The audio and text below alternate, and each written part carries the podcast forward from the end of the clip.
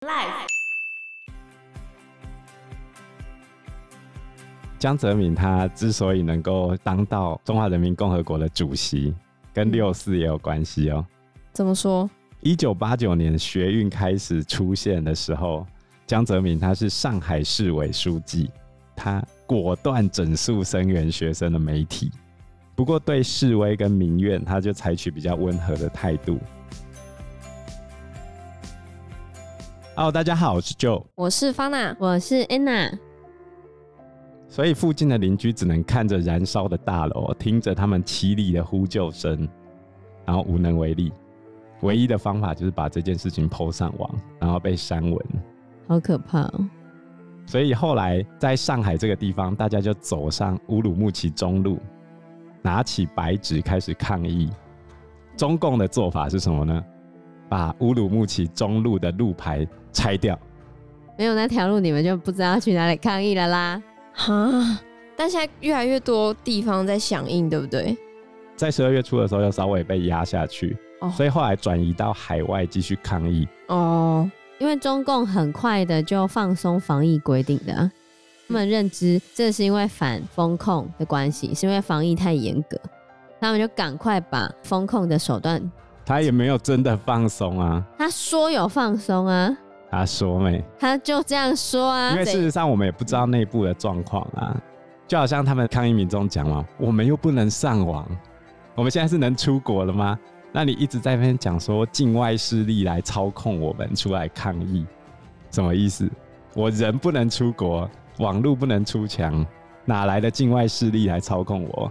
对啊，是鬼哦、他们就是要把这件事情推给外国啊，说他们被外国煽动。可是他们，可是那些中国人不是被外国煽动，他们就是真的受不了了，因为长时间的被关在家里，没有东西或者东西很少，然后没有办法赚钱，好惨哦、经济大受影响。然后有人发生了火灾，也因为这样子而被延误救火。后来乌鲁木齐官方还推说是死者自己不熟悉安全出口的位置，自防自救的能力太弱。到现在还在推卸责任，当然了、对啊他们都没有任何责任啊。当然，这就中国嘛，所以现在除了上海之外，还有北京、南京、广州、河北、天津、浙江、陕西、江苏、福建、山东、吉林都有，也太多了，遍地开花。而且很多都是学生哦。但这一场事件，我不觉得可以延续很久、欸，他们可能被压着，对过不了多久就没了。其实外面的人会为他们捏一把冷汗，觉得嗯他们有机会被坦克车碾过去，但其实他们自己不怕。真的吗你？知道为什么吗？嗯为什么？因为他们年轻人根本不知道有六四，哦，对，对，他不知道之前的人是怎么被镇压的。是很可悲。因为他们不知道前人有被坦克车碾过，所以他们拥有这个敢于反抗的勇气。但是我们知道 他们有被坦克车碾过，嗯对他们看不到那些东西，看不到那些图片，他们没有接收过那一段历史，那段历史对他们而言是空白的。所以他们更有勇气了。是好事吗？等到坦克车开过去的时候，他们就知道这个政府会怎么对待他们。你知道为什么要举白纸吗？不知道跟你们苏联有点关系，投降吗？不是？它源自一个很有名的苏联政治笑话，就是有一个人在莫斯科广场上高举白纸，嗯这时候警察要把他逮捕了。这个抗议民众就说：“我什么都没写啊！”警察就说：“你以为我不知道你想写什么吗我连想都不行啊！？”这个事情也发生在俄罗斯现在的示威抗争里面啊。俄罗斯不是有爆发反乌俄战争的示威吗？就有民众举着白纸，上面写“这是一张纸”，然后就被警察逮捕了。我写这是一张纸也不行。莫名其妙，但是我跟你说，中国他们在抗议的时候，他们中间有一段时间在唱他们自己的国歌，还有说他们是来排队要来检测核酸的。都在讽 刺。我来排队，我要测核酸啊！这又有另外一个苏联老笑话，就是有一个阿公，他在天寒地冻之中不小心掉到湖里面，然后这时候有两个苏联警察经过他旁边，就打算装作没看到，因为不想去救他，太冷了。这老阿公看着他们要走了，急中生智，他就大喊：“打倒共产党，共产党下台！”然后两个警察为了邀功，终于抓到反共产党、反共分子，然后他们就跳到湖里面把老阿公救起来了。阿啊公太聪明了，所以哦，火灾的时候，你叫救护车、叫消防车叫不到人，你大喊“习近平下台”，警察就会冲进去把你带走了。哪会啊？这一次在那边喊习近平下台的，他们也没被带走啊，对啊，他们有被怎么样吗？我很好奇。还没。哦，还没。我觉得这次有点众怒难犯啊。比如说十一月二十四日那一天，有一个重庆超人哥，我不知道你知不知道这个事情。不知道。他背着一个超人图案的背包，他很讨厌这个防疫政策，跑去大街上演讲哦，对着群众演讲，因为大家都已经很不爽了嘛。他就说，世界上有一种病，叫做不自由跟穷，嗯我们两样全占了。哦，我知道，我知道，我看过那影片。后来他还喊“不自由无宁死”嘛，嗯，他讲了一大串的，因为他前面还有讲说，你有看过菜价这么贵吗？对，萝卜嘛。对，他的演讲结构非常精妙，就是从你日常生活中遇到的事情、口号到思想的连结，非常的厉害。可是他后来要被警察抓嘛，那你看中国民众这时候的反应是什么？走掉吧。他们冲上去救他，哦，真的吗？对他被救走了。真的、啊。嗯中国民众对这件事情实在太生气了。至少他们有站出来救他，我觉得这样很好。还好他们没有眼睁睁的看着这个超人哥被抓走。而且这次非常罕见的是喊出习近平下台的这一个口号啊，因为习近平毕竟已经走到第三个任期了，对啊，二十大都开完欸嘞、正常来说应该是要下台了。然后就在这一个关键时刻，指定习近平的那个人竟然死了。呃，我稍微交代一下，中国他们选择领导人是隔代指定的。中国的这三任领导人分别是江泽民、胡锦涛跟习近平。江泽民指定习近平，胡锦涛应该要指定习近平的下一个。哦，胡锦涛指定的下一个是胡春华，他等于是太子嘛，吴春华。你应该没有听过，因为他已经失势了。因为习近平想要第三个任期，就把他秘密暗杀。 也没有暗杀，就让他失势，没有这个软禁在家嗯吗？没有软禁啊，哦。他就是没有政治权利了，也没有地位了，哦，失去势力哦。对，哦，就没有势力我了，想说逝世失势啊。哦，有阴谋论认为江泽民死在这个时间点很奇怪，哪会？他就年纪很大啦，他是怎么死的？就生病死啦。据中共官媒是讲说他白血病啊，然后嗯再加上什么多重器官衰竭之类的。对啊，那他已经九十六岁了、欸，正常来说他是该死 的啊、活很老啦，都已经想奇寿了，不然还要等一怎下样？不然这他活到一百岁啊？但是这个时间点就很奇怪啊。嗯而且不知道方娜知不知道，二十大会议的时候，胡锦涛在闭幕大会的时候被拉出去，被拉出去，然后这个我不知道为什么。对外说他老年痴呆，还是说什么生病之类的，反正身体不适之类的。然后那时候呢，有一个网友就讲：“你看今天胡锦涛都可以被拉出去了，下个月说江泽民死掉，我也不意外。对，太厉害就了。死掉了。”对，啊那真神预言，可他真的也很老啦，对啊，就九十六岁可啊是，再往前一个月还看到他，死撑着。那老人家就这样子啊，你就不知道他什么时候会走可啊是。说你你不走就觉得这个时间点很奇怪、太啊？刚好了是吗？而且有一个阴谋论是这样讲啊，就是他早就死了，只是插管维持生命迹象，啊那为什么让他死在这时候啊？要把白纸革命洗掉吗？对，啊把新闻洗掉。哦，那你叫汪小菲来划破床垫就好了。汪小菲没有全国的感染力啊。在江泽民死掉之前，还有一则新闻也是影响全国的，那个谁啊？吴亦凡是吗？对被判刑，那不是已经有点久了吗？可是他还没有真正被判刑啊。哦，最近才判的吗？对啊，所以就是有说发这个新闻就是要洗新闻的啊、洗那个白纸革命的热度。真的很糟糕。这是阴谋论啊！这时候我要回顾一下一九八九年发生了什么事情。那时候你们出生了吗？我出生 了， 哦，但是我还很小很小。对，哦那那时候我也很小。哦我要回顾一下一九八九年发生了什么事情。六四天安门的开始就是发生在一九八九年四月，曾经担任中共中央主席还有中共中央总书记的胡耀邦，因为心脏病发死掉，然后学生去悼念他才开始的、哦。胡耀邦是当时候中国民主化的重要推手之一，他们希望逐渐的民主化，所以六四天安门是从四月开始啊。江泽民死掉的这个时间就有两种说法，一种是说刚才 Anna 讲的要洗新闻，把前面白纸革命的事情给压住，然后另外一种说法是有没有可能为了纪念江泽民的死，引发学生的集会，反而有更大的学运。但是我觉得不太可能啊。为什么呢？因为江泽民没有什么好让人怀念的。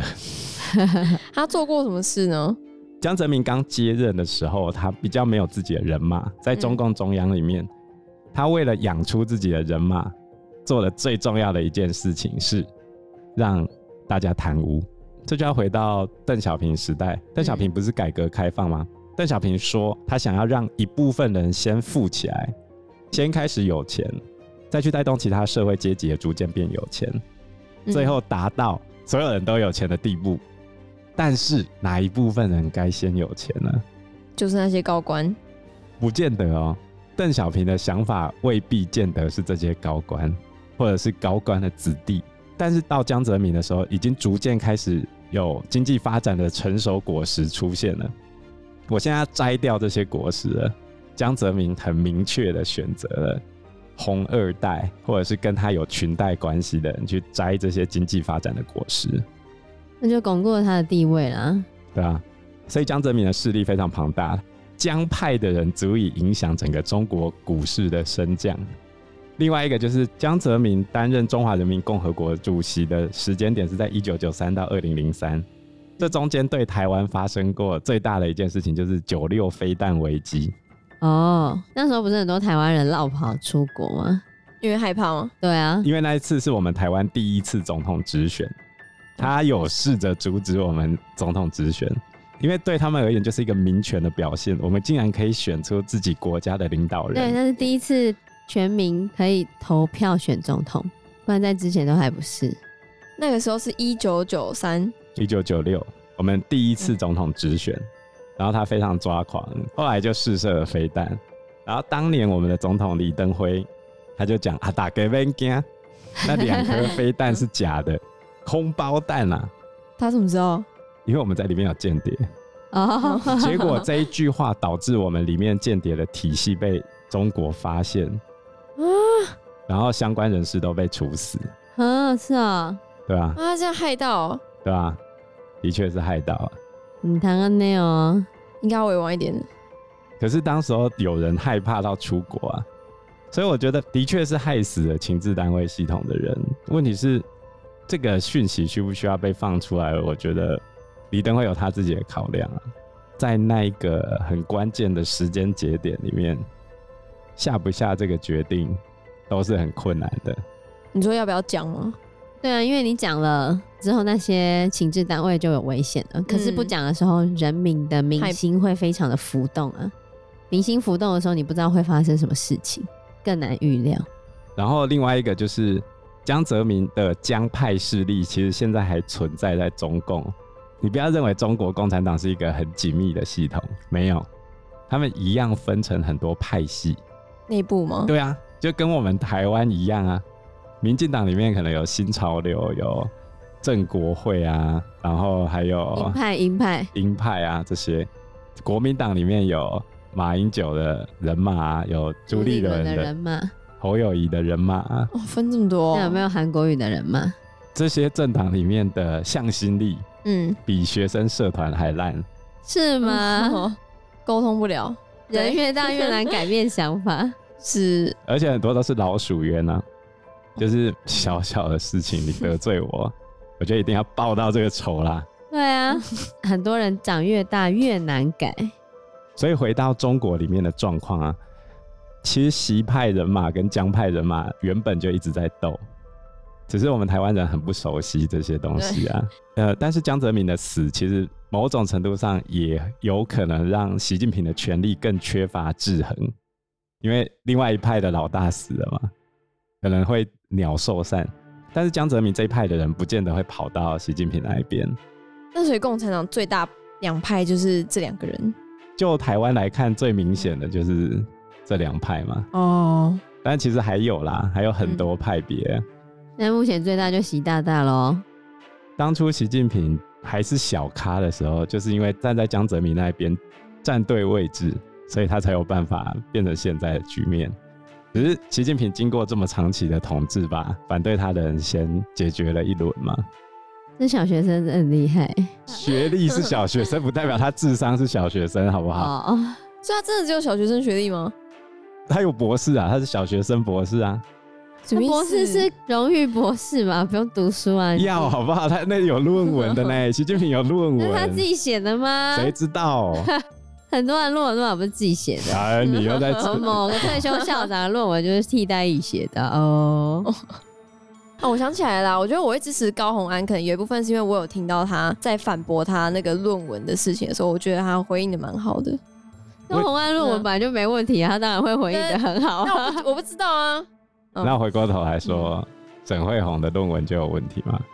好，也是啦，跟沈慧红我觉得跟不熟形象比较有跟漂关。亮有关啊，就像那个考老师的，你若真的相对长得比较好看，选上的几率比较高。真的吗？真的去面试的时候也是这样吗？对啊可以，脱颖而出。对，好，漂亮的人人就是在看外很表的多啦事情上都有优势啊。如果长得不漂亮，也不用太气馁，想办法增进自己的能力哦。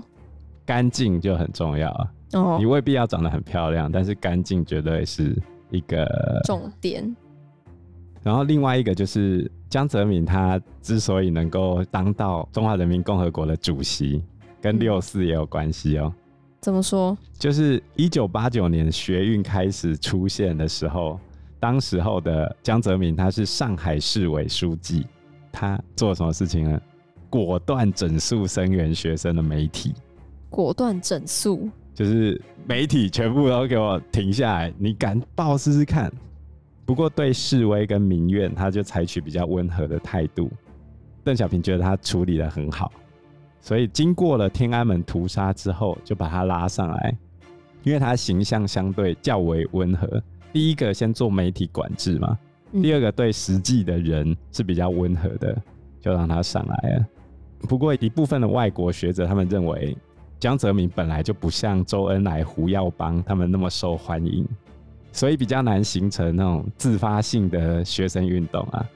但是相比之下，江泽民的确比习近平要开放一点，中国越走越回去了，回到以前而且江泽民比较好笑。是吗？你说长相上下部吗？分不是啊，他会讲笑话啊、他也喜欢西洋歌曲跟电影。哈，他这么 fashion 哦呢、他去奥地利访问的时候还弹钢琴哦，弹哎那莫扎特哦。我再讲一个好笑的事情，中共这次为了悼念江泽民，把电视画面切成黑白的，网页也是黑白的，然后大家要看世界杯足球赛，也是黑白的、哦，对那怎么看得出来谁是哪一队啊？对啊，这太白痴所有了人的吧，衣服都一样。夸张。这样太难看了。我跟你讲更讽刺的事情，嗯，所有的网页只有某人的照片是彩色的，习近平啊、对，这太好笑了吧？有点夸张。所以啊，我们回到白纸革命，你不给大家说话的权利，那我们就只能站上街头说话。而这场风控、这场疫情是所有人的共同经验，所有人都为这件事情感到痛苦。比如说发那，我就问你，嗯，你还记得去年我们曾经被堵在家里吗？你说疫情被关在家里，对吧、啊嗯，不是有一次全国全部停课吗？嗯对啊，停嗯了非常久，你还想要再被封一次吗？不想要。你都不想要，你觉得中国人会想要吗？而且那个是连家门都出不了、哎，整个被堵死。更何况你如果今天是计程车司机，不出门开车，你会有钱吗？对啊，啊，这样政府有补助什么的吗？当然没有啊，而且你的房贷要照付、欸，那这样到底要人民怎么活？所以他们这一段时间很多人自杀，不正常死亡，就活不下去了。因为时间关系，我们这一集节目就到这边喽。有任何的建议都可以在留言区告诉我们，或者是直接在 Facebook 或者是嗯 IG 留私讯言我们，我嗯们都会回应你哦。喜欢我们节目的话，欢迎按赞、订阅、加分享。如果喜欢我们今天的内容的话，也欢迎赞助我们一杯咖啡的钱，让我们可以走得更长更久。谢谢谢大大家谢谢大家，拜拜。嗯拜拜拜拜。